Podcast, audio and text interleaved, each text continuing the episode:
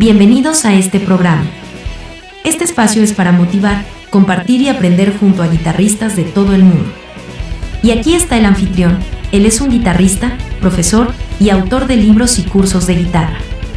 Sebastián Salinas.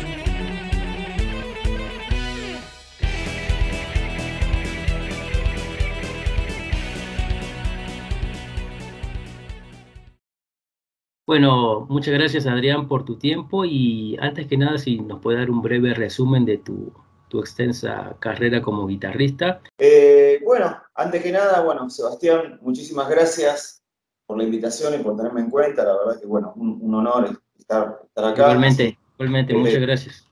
Te agradezco muchísimo. Y un resumen, o sea, em, yo empecé a tocar el piano eh, de, chico, en 1976, empecé a estudiar con una profesora de barrio, la música, ¿no? Entonces, a, partir de ahí, como que obviamente empecé con el piano, ¿no? Después, eh, ya llegando el año 80, finales de los 70, ahí me empezó a interesar la guitarra eléctrica, todo, y me metí de lleno en eso. Eh, bandas de rock, siempre me gustó el rock. Entonces, eh, ya en el, 87 empezamos a tocar. Había una banda acá, en Argentina que se llamaba Plus. Sí, donde cantaba. claro. Saul Blanche, ¿no? ¿Cantaba ahí? Sí, estaba Saúl Blanche, estaba Borraca y Cacho Darias. Cuando el Plus se separa, Saúl se va a Rata Blanca a grabar el primer disco de Rata, que todos conocemos. claro. Y Hugo Borraca y Cacho Darias, compañeros de banda, bajista y baterista respectivamente, arman una nueva banda. Tuvieron ahí un, proyecto con Papo en un momento, y después Papo se, bueno, siguió con sus, con sus otras cosas. Y bueno, decidieron, estaban con la idea de formar una banda tipo metal clásico, eh, o sea, la, onda de Malmsteen, la onda de McAlpine. A ver, un, paréntesis en el, en el tiempo. En esa época, vos, vos ya estabas, ya habías escuchado a Ingui, a Tony McAlpine, todo eso ya, tú vos ya tenías esa info de esos guitarras. Ya estabas perfilado en el estilo neoclásico, en los 80. En los 80, y bueno, ya tenía todo y ya venía con, con, muchas bandas. yo soy de, Castelar, eh, ahí que es en la provincia de Buenos Aires. Y bueno, el Castelar está cerca de San Justo, cerca de Ramos Mejía, y como que estaba toda la movida. ¿no? Y bueno, entonces eh, esas cosas de, la vida, ¿viste? Bueno, nos, cruzamos y empezamos a tocar y grabamos un disco que se llamó Rutas Peligrosas. era, eh, que fue mi, primera entrada, digamos, al, mundo profesional, ¿no? Después yo ya venían de grabar un montón de discos, los tipos re experimentados, ¿viste? de la década del 70. Yo era, era mi primera experiencia, así que fue muy importante. Eh, eran realmente muy buenos músicos. Los escuchabas tocar era tremendo, tenían esa, esa cosa de los músicos. Una pausa. La banda que estamos hablando es Samson, ¿no? Exactamente, Samson. No, no, no dijimos, no dijimos el nombre. Eh, y ahí, bueno, ahí se dispararon un montón de cosas, ¿no? Y al estar Saúl Blanche cerca, después em, empecé a trabajar con Saúl, porque aparte era, era vecino, y cuando, bueno, me hago amigo de ellos, entero que Saúl era vecino. Entonces, bueno, cerca de casa, te cruzabas, bueno. Eh, entonces empecé a trabajar con Saúl en un momento. Y después ya me empecé, en, un momento, digo, bueno, tenía ganas de labrarme solo, de hacer algunas cosas, algunas locuras solo. Entonces ahí, bueno, empiezo a, en este disco, está toda esta mezcla, ¿no? De, metal clásico que había escuchado de McAlpine, McAlpine, Malmsteen, Billy Moore, eh, David Chastain, Chris Pelletieri, eh, y no, no, me acuerdo, bueno, Paul Gilbert, bueno, el tema es que hago, hago un disco que se llamó Odisea, homenaje a Paganini.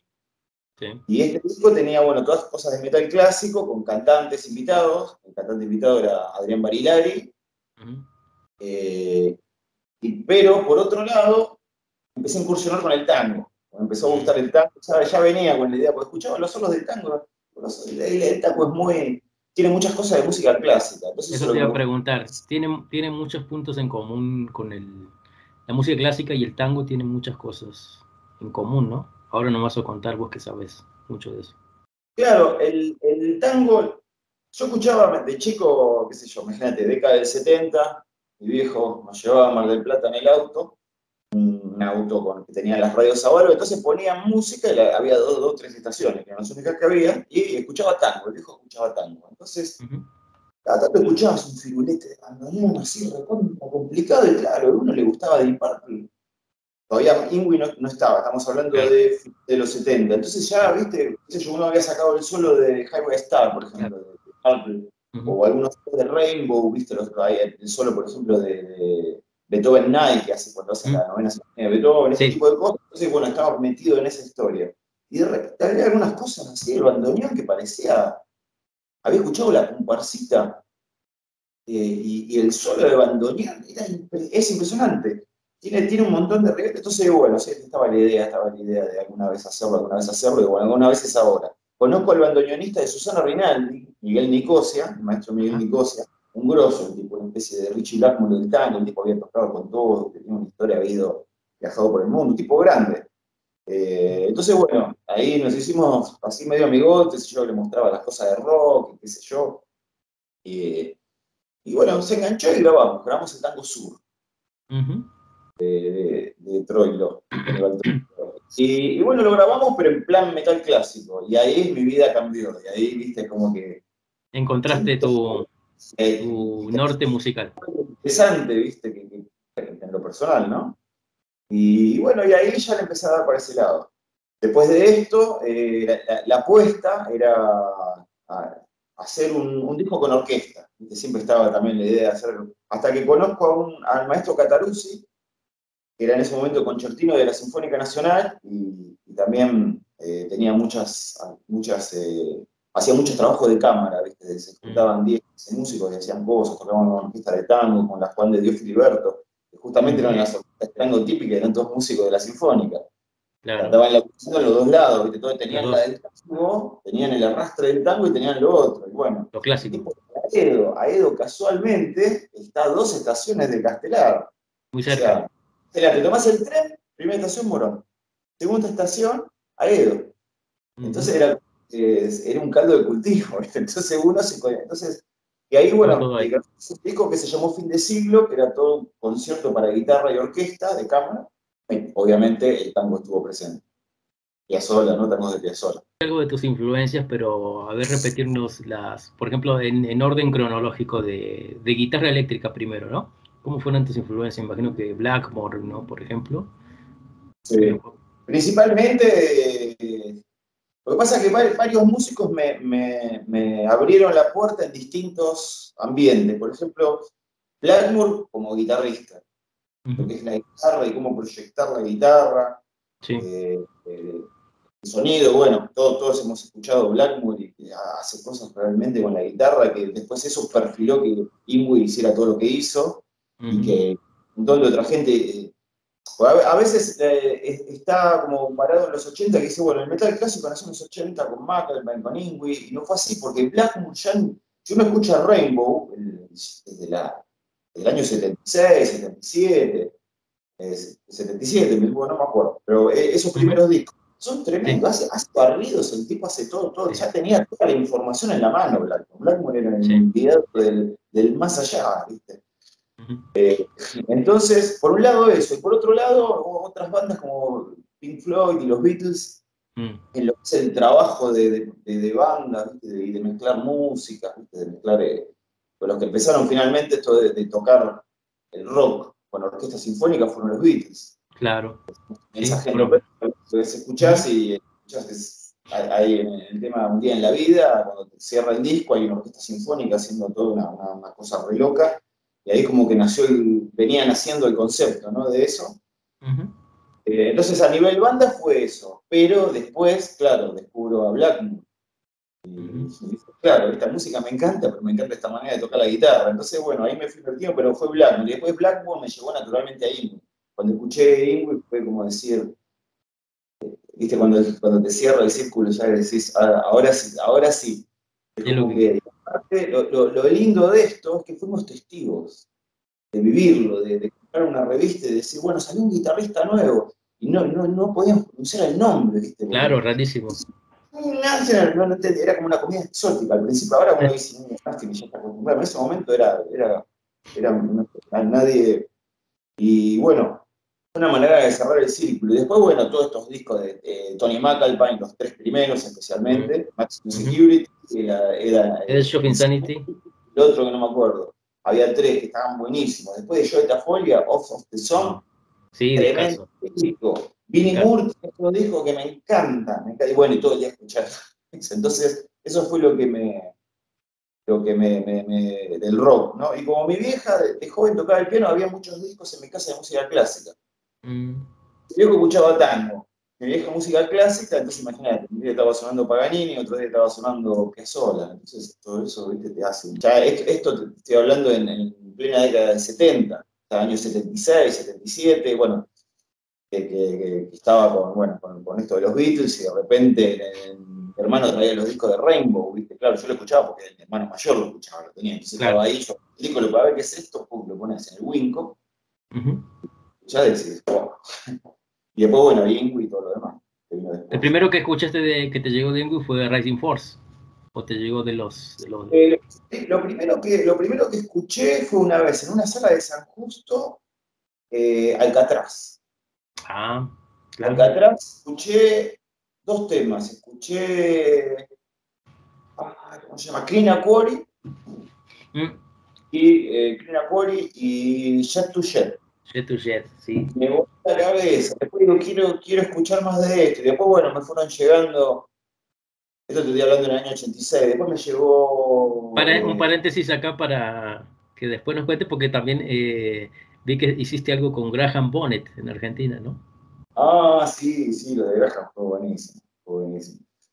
Eh, fue, fue una cosa muy loca, porque, claro, yo había escuchado Rainbow, obviamente, y escuchas Rainbow y sabes que está Ronnie James Dio, Graham Bonnet y Turner. En este momento Después vino eh, uno en, los 90, cuando Rainbow siguió en los 90, otro cantante, pero, esto, era en el futuro. Estamos hablando hasta ahí, hasta, era hasta...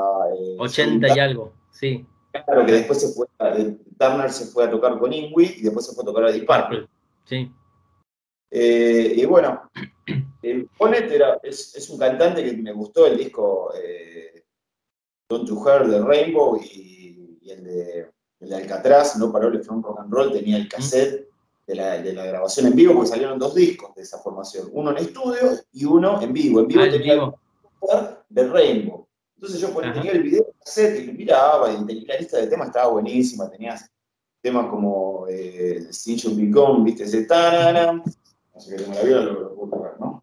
¿Cómo se llama el que empieza eh, de Rainbow? ¿Qué hace?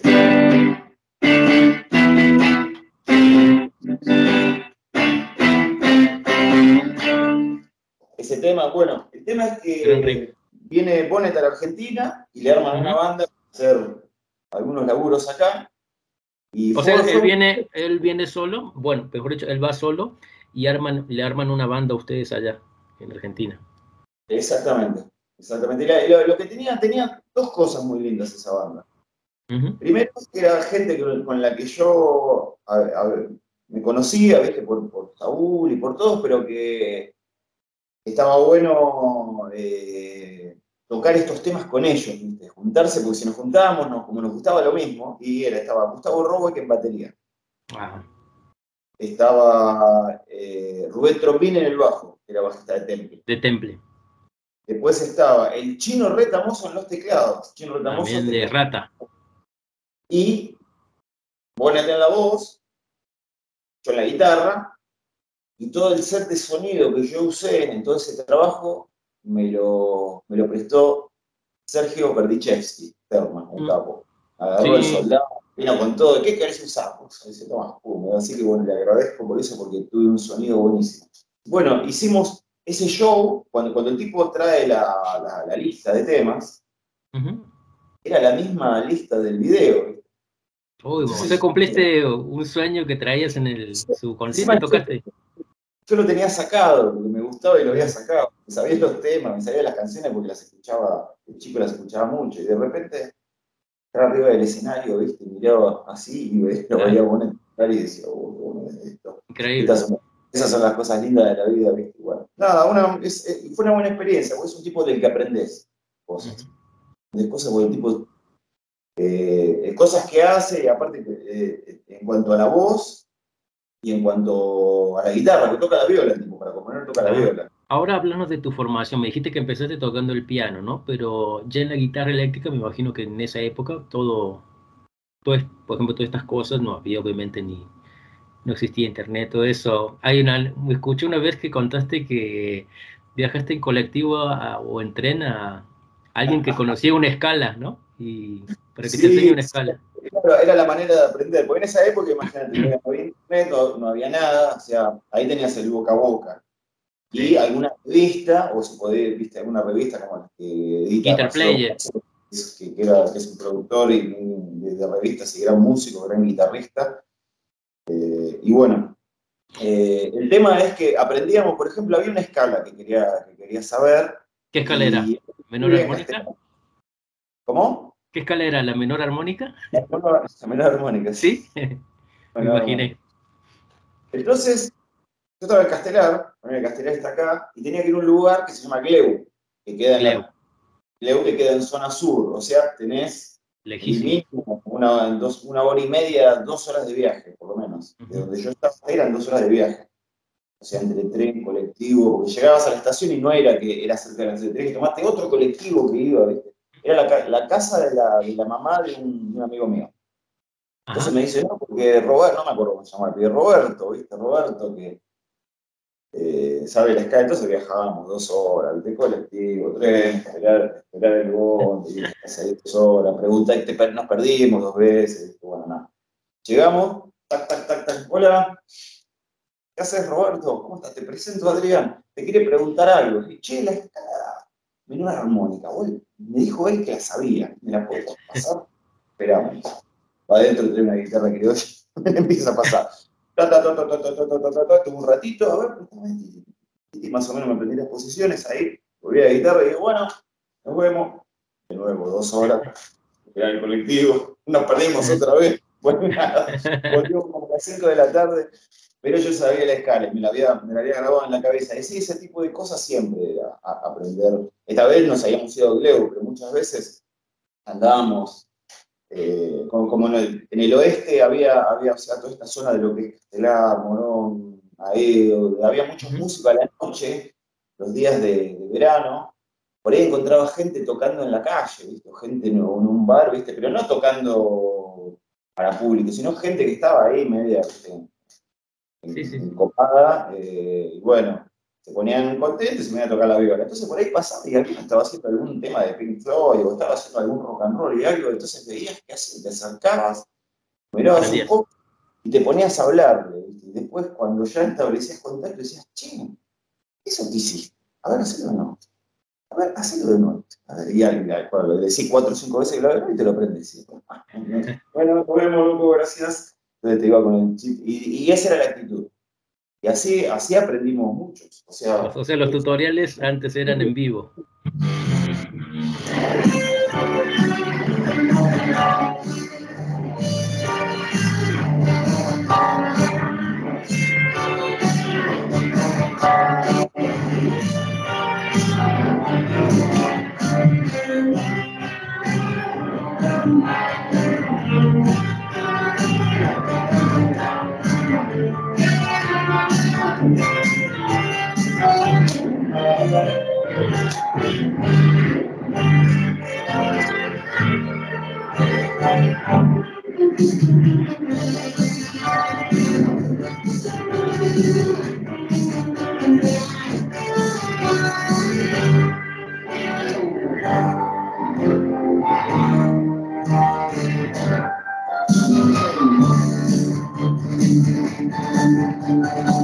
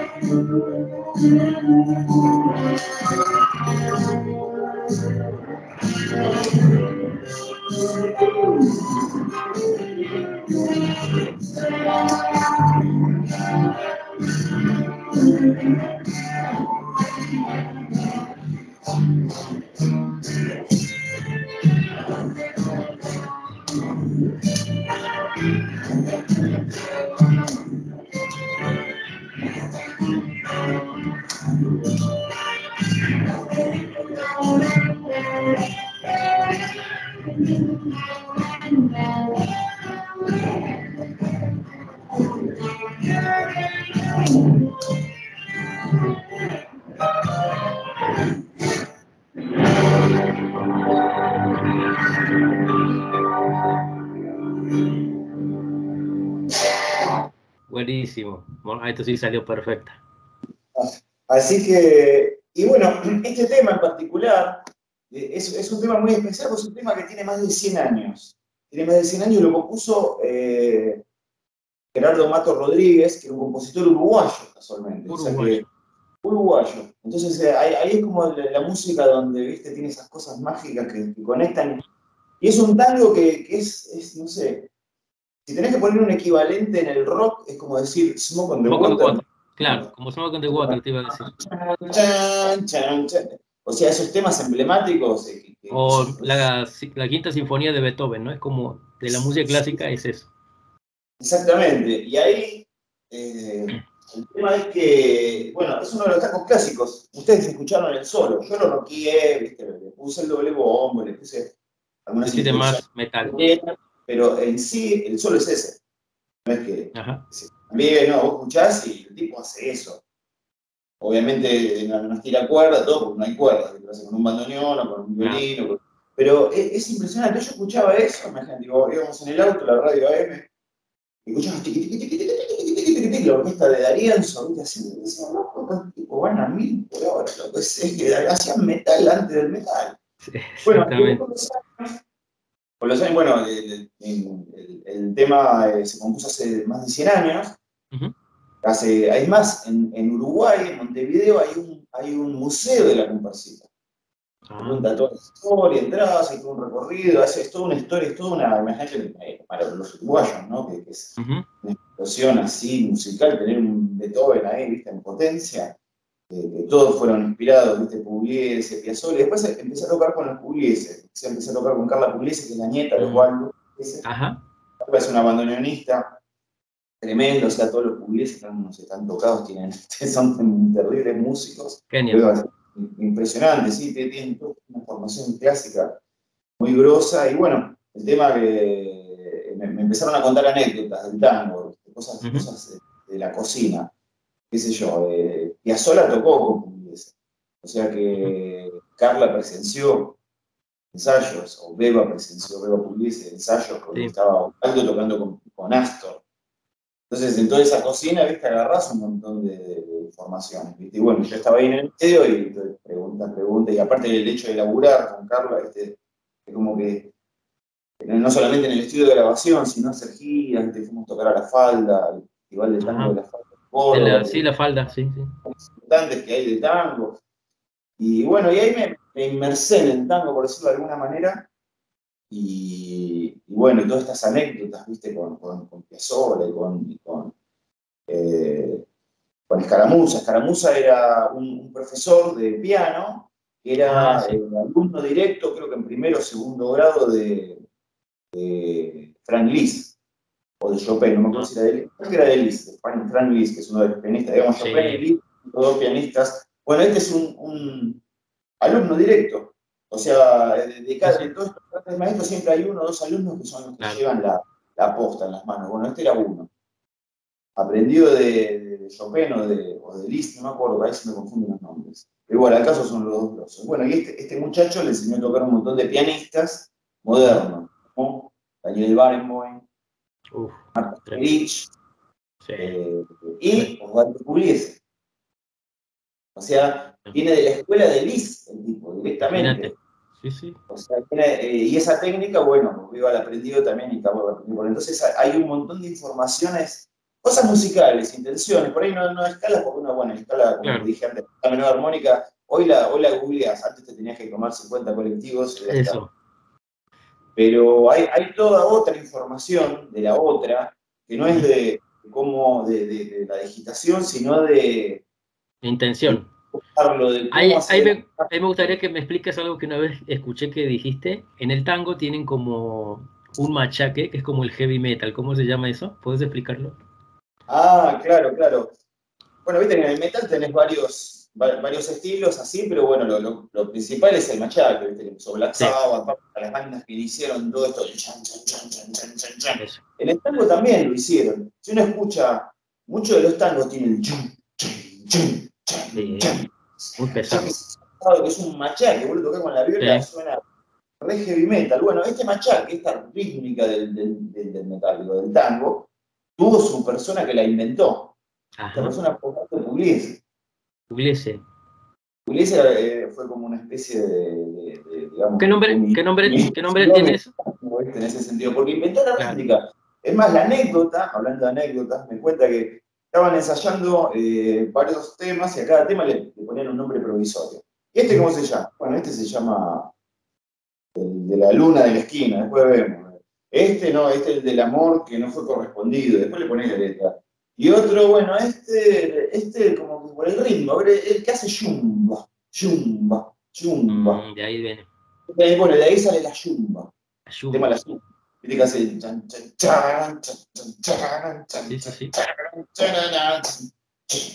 Eso. Entonces, bueno, sale el tema de la yumba con esa rítmica y ahí se acuña el término yumbiado, el yumbiado de la guitarra, ese tipo de cosas. Es, como, es, como, un, es como un arrastre, ¿no? Que claro, es un arrastre, entonces vos tocás la nota, pero venís, por ejemplo, tengo la guitarra Ahí está, mostrarnos ahí, por ejemplo. Es, eh, por ejemplo, por ejemplo, haces. Vos haces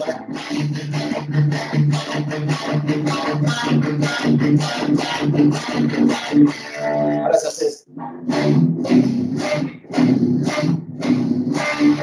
Y lo que pasa es que acá, por ejemplo, estoy saliendo de este es un re mayor.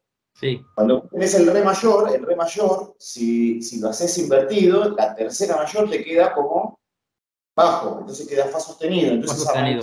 sostenido, fa ah, sostenido. Y ahí subís hasta el re. Entonces estás tocando tercera tónica, tercera tónica. Ah. Pero en este caso, la tercera invertida, entonces te queda. Para, para, para, para. Claro.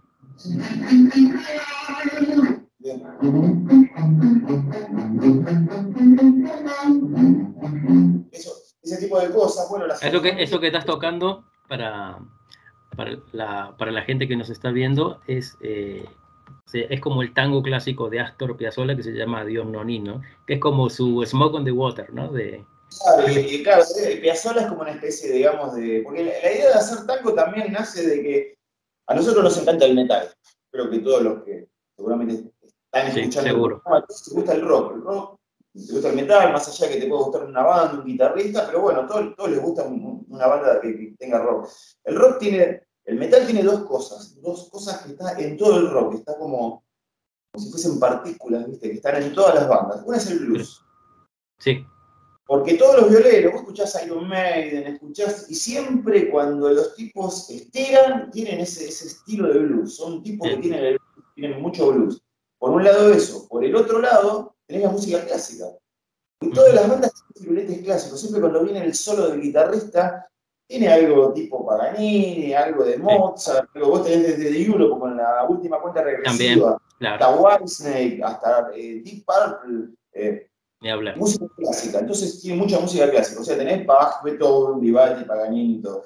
Todos estos músicos que tienen en común, que son europeos. Todos los músicos clásicos de Europa.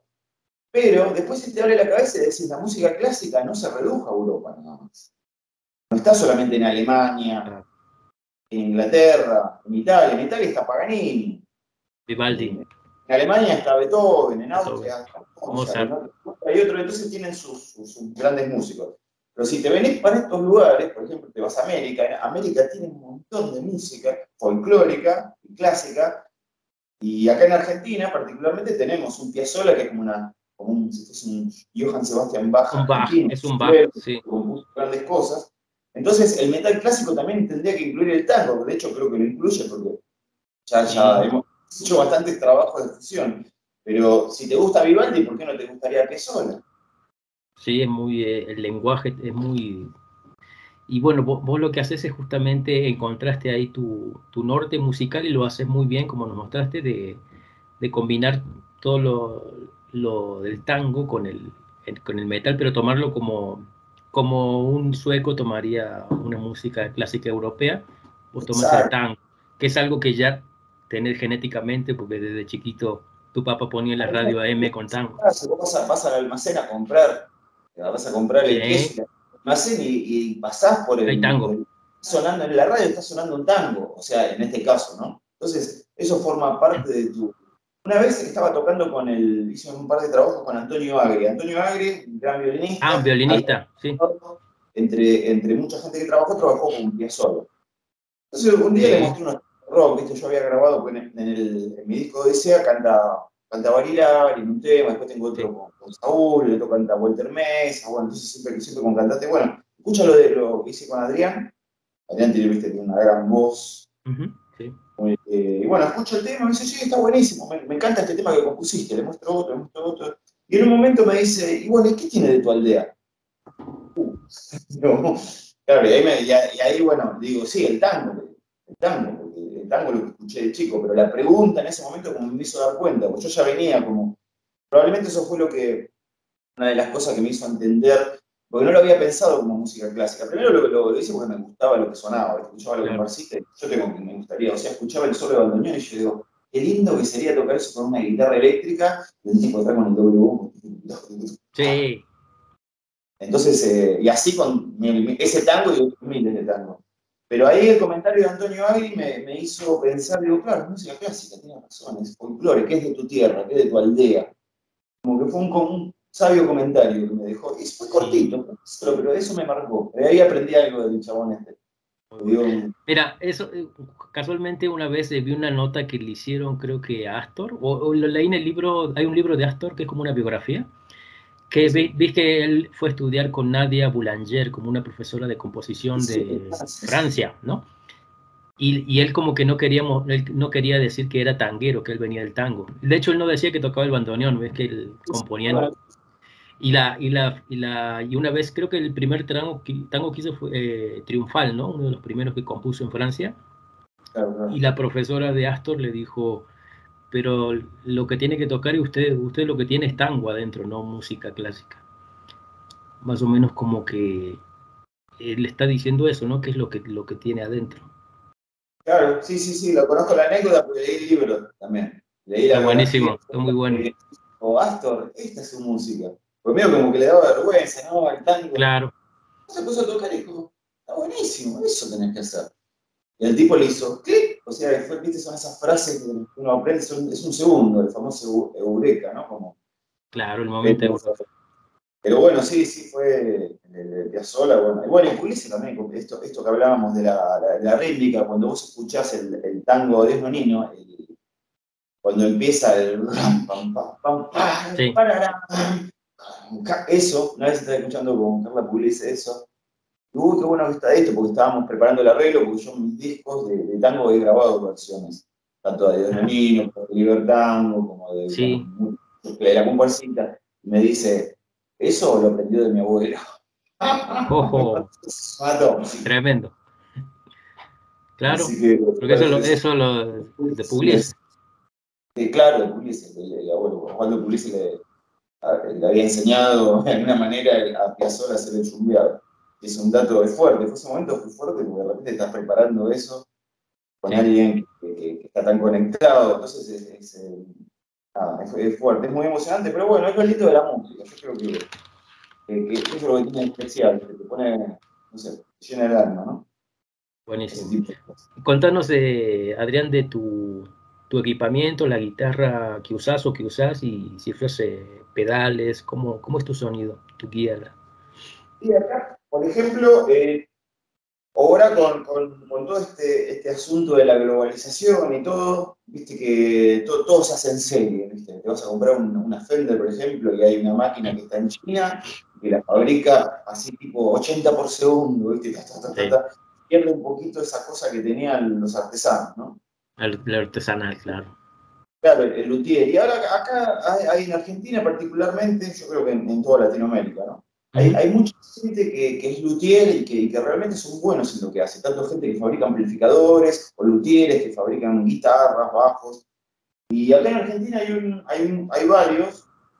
Eh, uno es, eh, por ejemplo, Izquierdo, que esta viola es personalizada. Esta me la hizo, es una un estrato. Un estrato. De 1972, hecho todo a mano. Esto, o sea, está, está, todo hecho por una sola persona. No, no es que una, una máquina. Una máquina. Como la vieja usanza, vos te compras una Fender 63. Claro. Y se armó un chabón, la armó el chabón con tres más en, una, en un tallercito, no había. Exacto. Y por ahí lo que hace, bueno. Y en este caso, eh, bueno, tiene tres micrófonos de simples ¿Los micrófonos, ¿qué, ¿qué, micrófonos son? ¿Son de él o...? Claro, son micrófonos izquierdos. Mismo que fabrica la viola, hace los Ah, ok. Eh, ¿La tenés escalopeada los últimos trastes? Solamente la escalopeé en los últimos tres. Los últimos tres, ajá. Aquí está para controlar el vibrato. Acá en esta parte estoy cómodo así. Porque como soy de pisar fuerte, entonces si escalopeado siempre se me pasaba de largo. Entonces me sentí incómodo y digo, no, haceme la fácil. Entonces, eh, directamente estos tres. Después tiene tres tornillos. Ajá. Ah, sí, sí. Eso te, te, bandea un poco la afinación, pero es lo que le da la onda al estrato también. Claro. Eh, son los armónicos. Eh, y después tengo una. ¿Qué, cuerda, ¿Qué calibre de cuerdas usas, Adrián? 0,9. 0,9 y afinas todo este material que estás tocando, es una afinación estándar. Claro, ahora te explico lo de la afinación. La afinación tiene, tiene una, una, gran cosa, porque el bandoneón no se puede... Primera cosa.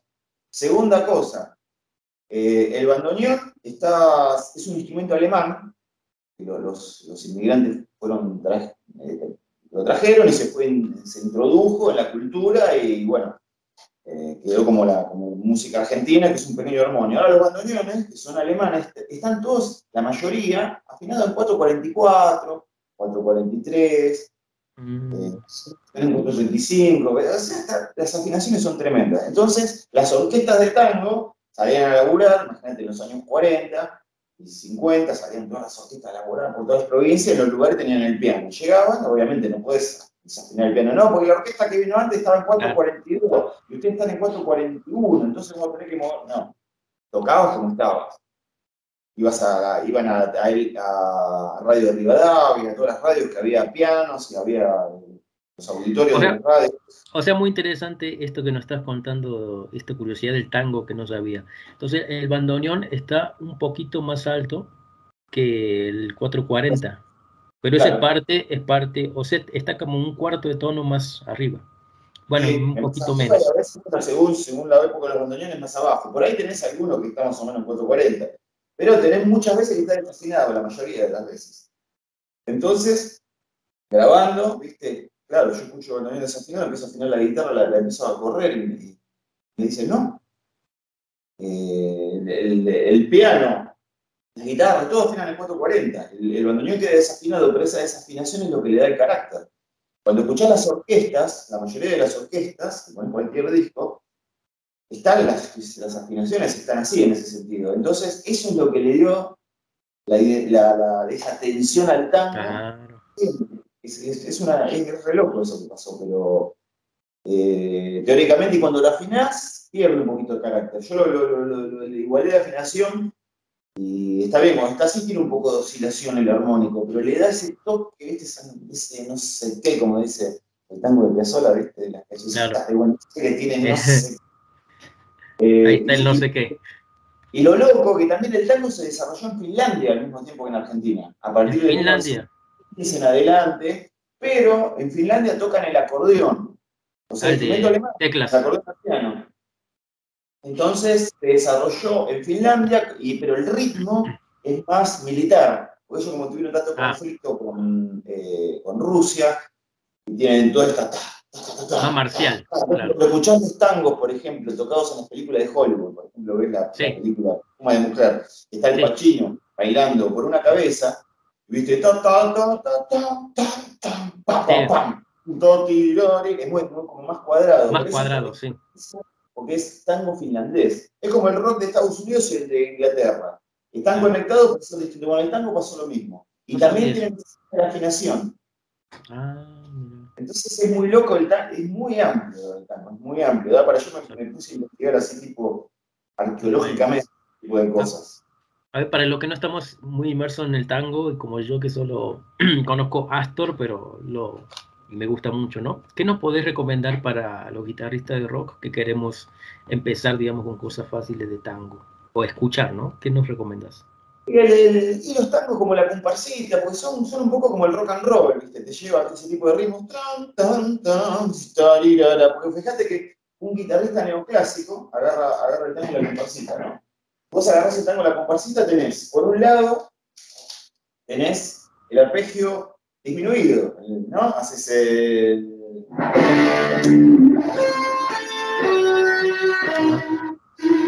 ¿Viste qué es? cromatismo, arpegio menor. Fíjese. Es, es, está hecho con arpegio porque es.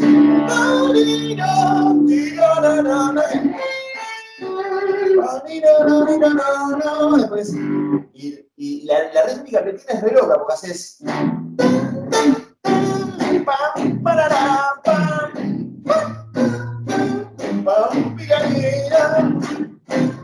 Dice la rítmica que tiene es muy. No tenés que de ahí esa copia sola también, porque muchos de los temas de Piazzolla tienen el, sí. el, el, bajo caminado, el, bass working que en el jazz. El walking bass, sí.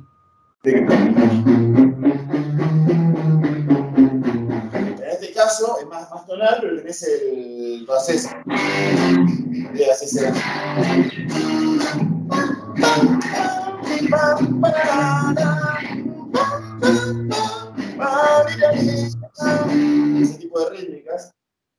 Está, está bueno porque enfocás, vos imaginate que si vos vas así, el baterista te tiene que ir acompañando con, la, con los tones. Pam, pam, pam, pam, pam, pam, pam,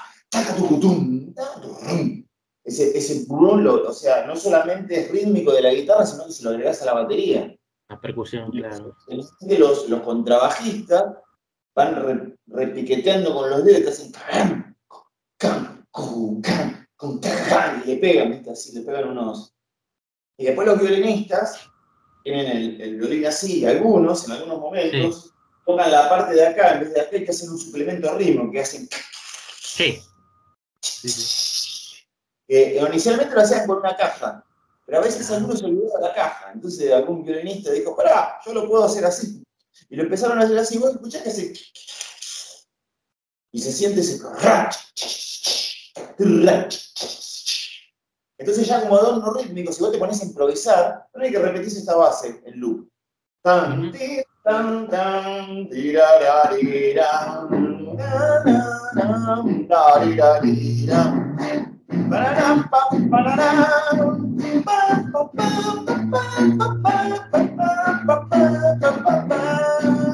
que los fraseos son más. Ahí puedes hacer, eh, por ejemplo, hacer.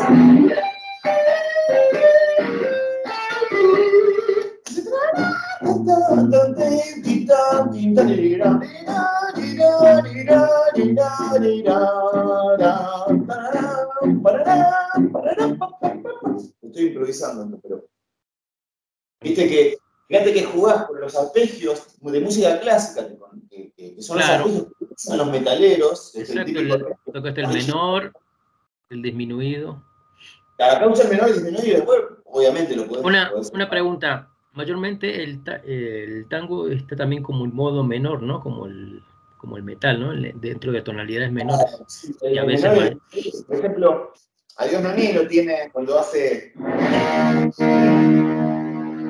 Y hace.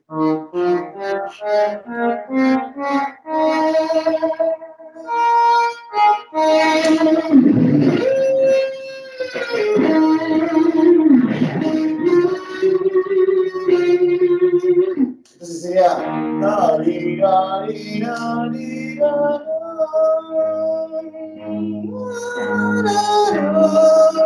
Va bajando cromático.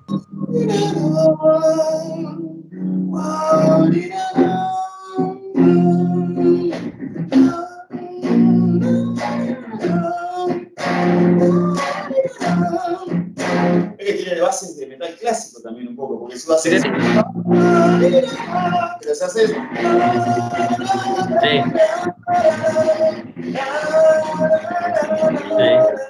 Es un tema. el hilo es muy fino.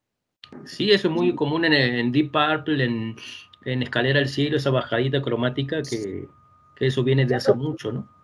Porque encima es cromática, pero no es cromática en realidad, porque, eh, por ejemplo, cuando lo hacen en el viste que es la menor. Sí.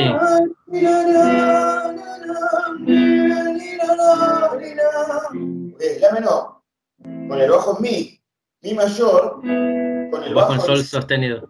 Después Sol, eh, Mi menor, con el bajo en Sol, después Fa sostenido, con el bajo sostenido, después Fa con el bajo en Do, entonces queda.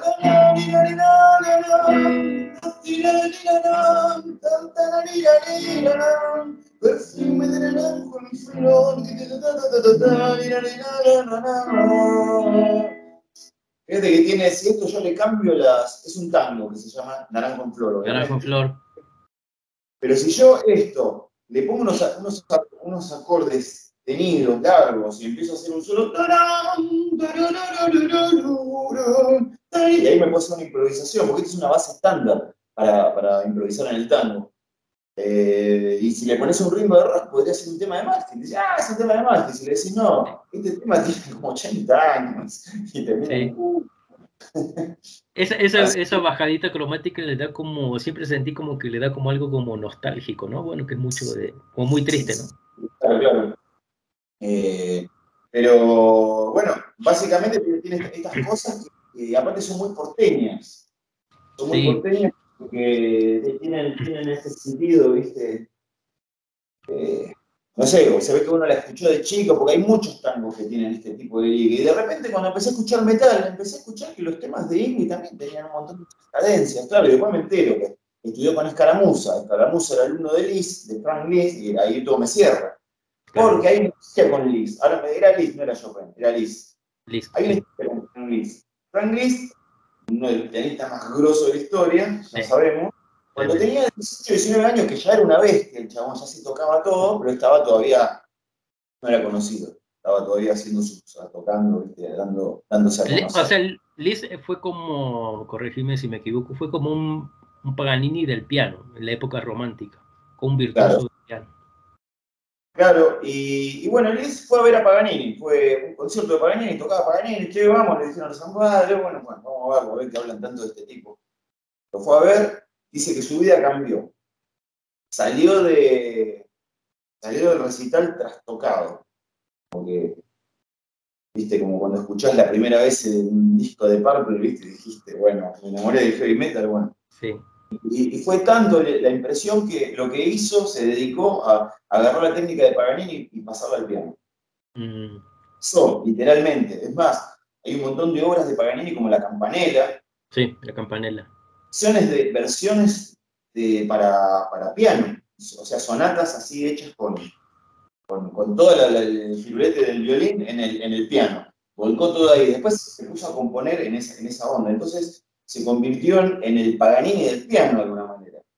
Y este muchacho le enseña a tocar a Escaramuza y Escaramuza le enseña a tocar a Pugliese, entonces ahí como comparás la oreja y decís, eh, acá hay algo importante, porque de mucho, el metal, el metal le debe mucho a Paganini.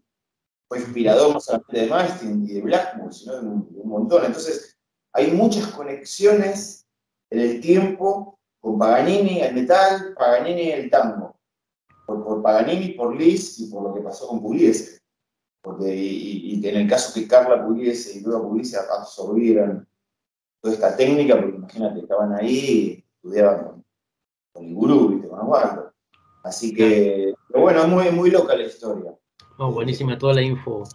Y los clásicos. ¿Qué, ¿Qué, consejo le darías, por ejemplo, a un, a un chico o a un guitarrista que está empezando? ¿Qué, qué, qué tiene que, qué cosas son, son importantes? ¿La técnica, la teoría, eh, la musicalidad? ¿Qué cosas recomendas en tu experiencia? Que suenen bien las cosas, principalmente uno las grabe, o sea, en el estudio de grabación, como decía, como decía un amigo mío, se acabaron los guapos, porque ahí o sonás o no sonás, obviamente arriba un escenario también, ¿no? Pero que, las cosas suenen lindas, que, que suene agradable, que, no haya estridencia, ¿viste? buscarlo, o sea, no, no, que no, no, basarte en la técnica, siempre hay, cosas que, por ejemplo, a mí no me importa cómo lo hago, sino que suene como yo quiero. Si es con tapi, no tapi, no sin esto, con el otro, es, buscar la musicalidad, porque después, al final, al final del día, una persona se siente y escucha, y si le suena lindo, le gusta. Y si suena medio, ahí ya es como que no. Y tratar de componer lindas canciones. Porque al final, si reducís todas las sinfonías y toda la, la pomposidad de la música clásica, se reduce una canción. Vos escuchás la novena sinfonía de Beethoven.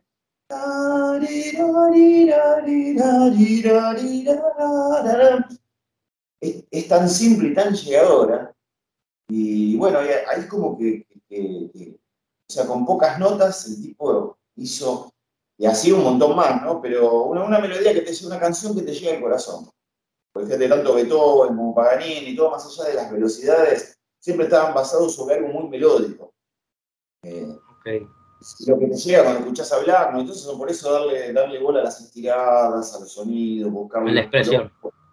Claro, sí, que, que, sea, que sea lindo, que sea algo que le guste a alguien que, no, que no sea músico también, porque el, que es músico así, no, porque está la escala disminuida, está bueno el arpegio menor, y olvidarse un poco del tecnicismo escuchar la canción y decir, uy, qué lindo, y después esas canciones que pasan. En mi caso hay canciones que yo escuchaba hace 40 años y las sigo escuchando hoy y me siguen gustando. Canciones de hace 40, 45 años atrás, eh, como que las escuché cuando salieron, porque mi hermano tenía el disco, eran una novedad, mirá, escucha esto, tú y de repente ahora, 45 años después o 42 años después, lo vuelvo, vuelvo a poner y digo, bueno, estaba esto. Eso, si llega, ya con lo, y eso siempre es una buena melodía. priorizar, la, priorizar la musicalidad y componer melodías y canciones. Claro, es como los Beatles. Los Beatles, ah, componer unas canciones que te quedaban, viste, decías, eh, nada, unas melodías exquisitas recomendarnos cinco discos que te hayan marcado o que escuches todavía o que o nuevos o lo que sea. Bueno, uno es Sgt. Pepper de los Beatles. Ajá. El otro es The Book of Taliesin de Deep Purple. Ah, ¿ese es el primer disco de Deep Purple? Claro, sí, es de 67, 68. Ah, con, con, el otro cantante. Ah, mira, ese, ese, es tu disco que más te gusta. Simper y Rod Evans. Rod Evans, sí que no, estaba, no estaba Roger Glover todavía, ese disco. Después eh, eh, hay, hay, un disco, bueno, el, de, el, álbum Machine Head de Purple. Es, Clásico. Después hay, hay un, el concierto número uno de Paganini, lo pueden escuchar el disco, está muy bueno. ¿Nos recomendás algún violinista en particular que, que, te guste que toque ese concierto? Y el que me gusta mucho es Yehudi Menuhin. Menuhin, oh, sí, un... es uno de los más expresivos.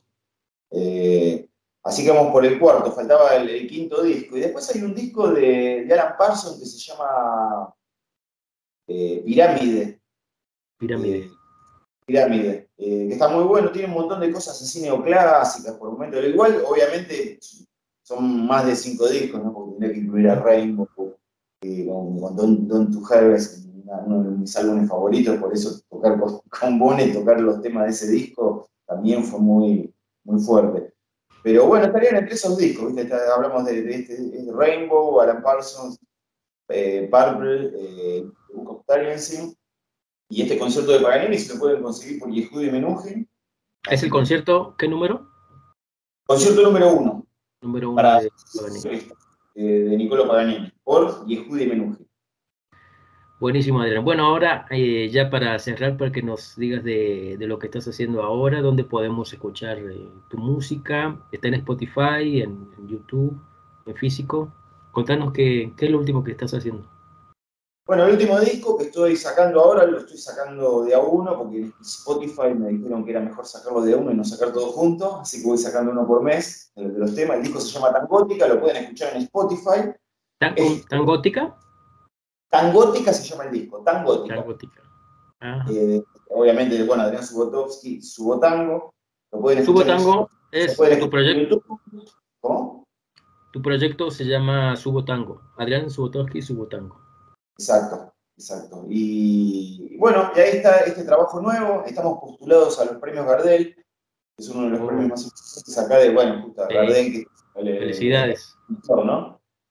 Eh, y bueno, eh, estoy editando todo este proyecto. Hace unos días, es más, sacamos uno de los, uno de los temas nuevos que se llama La Danza del Bosque. Bueno, y ahora, bueno, la, formación es bandoneón, teclado, piano, guitarra, bajo, batería y cantante, ¿no? porque bueno, he trabajado con distintos cantantes como Raúl Lavie o Chiqui Pereira, que son dos, dos cantantes de acá, como que son los, los más, eh, lo, más legendarios, porque vienen de la vieja escuela gente que, vivió la, época de, oro del tango.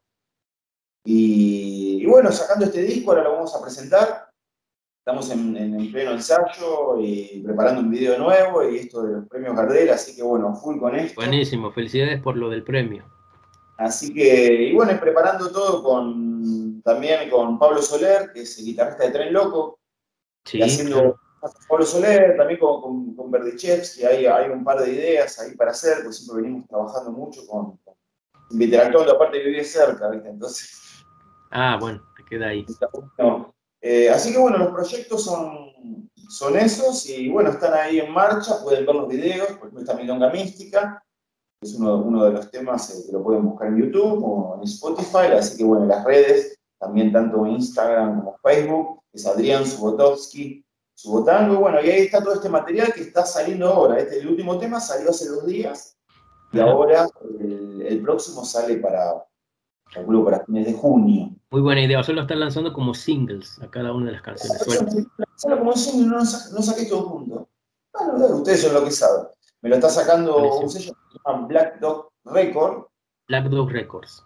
Es una compañía que, que, está apostando a los guitarristas, así como en su momento Mick Barney apuntó a los guitarristas. Shrapnel, sí. Ese tiempo, bueno, está, tiene, es un estudio de grabación que tiene sello discográfico. Eh, entonces, bueno, Marcelo Badiale, que es el, dueño y el, mentor de, todo, de, toda esta movida, eh, bueno, está apoyando y, está auspiciando las, eh, este disco les estoy contando, y aparte él es el, técnico y ingeniero de mezcla, ¿viste? Y trabaja ah, también en la producción artística.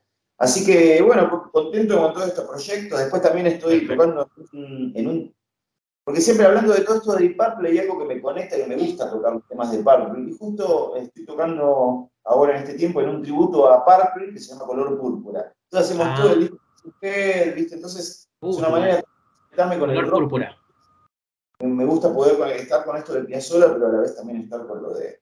Con tu parte de, rock. son las raíces. Color púrpura. Bueno, igualmente acá voy a dejar acá abajo los enlaces a, a todas tus redes, así los chicos te, te buscan eh, de, Instagram, Facebook, tu canal de YouTube. Este, y bueno, nada más eh, agradecerte por, por, tu tiempo, toda esta info valiosa que nos, que nos compartiste. Y esperamos, no sé si has venido por acá, te espero cuando quieras acá por México hacemos alguna clínica, acá están las puertas abiertas. Bueno, Sebastián, te, agradezco de corazón, gracias gracias por tenerme en cuenta, gracias por, la, buena energía. Y bueno, esto, esto es re importante y me, alegra muchísimo, me, me, llena el corazón. Y bueno, a toda la gente de México, toda la gente de Latinoamérica que está escuchando, que viendo, bueno, les mando eh, toda la energía y bueno, gracias por, estar y por, eh, compartir la música y, estar, estar conectados y ser parte. Gracias, gracias Adrián. Nos vemos. Muchas gracias por ver este video, espero te haya sido de utilidad en tu aprendizaje y práctica musical. Si así lo fue, recuerda dejar un me gusta, suscribirte y activar las notificaciones. Eso fue todo por hoy, deja algún comentario u opinión aquí abajo del video, así el algoritmo de YouTube nos ayuda a que lo vea más gente. Te mando un abrazo y te veo en el próximo video.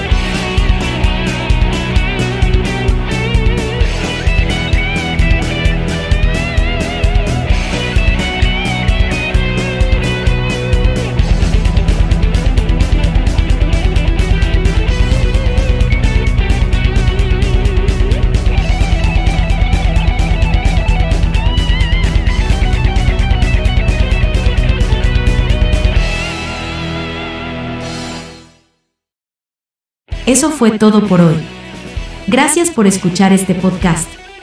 Te invitamos a visitar nuestra página web, sebastiansalinasguitarra.com. Allí puedes explorar libros, cursos y material muy útil para que progreses al próximo nivel en guitarra. Hasta la próxima. Un abrazo.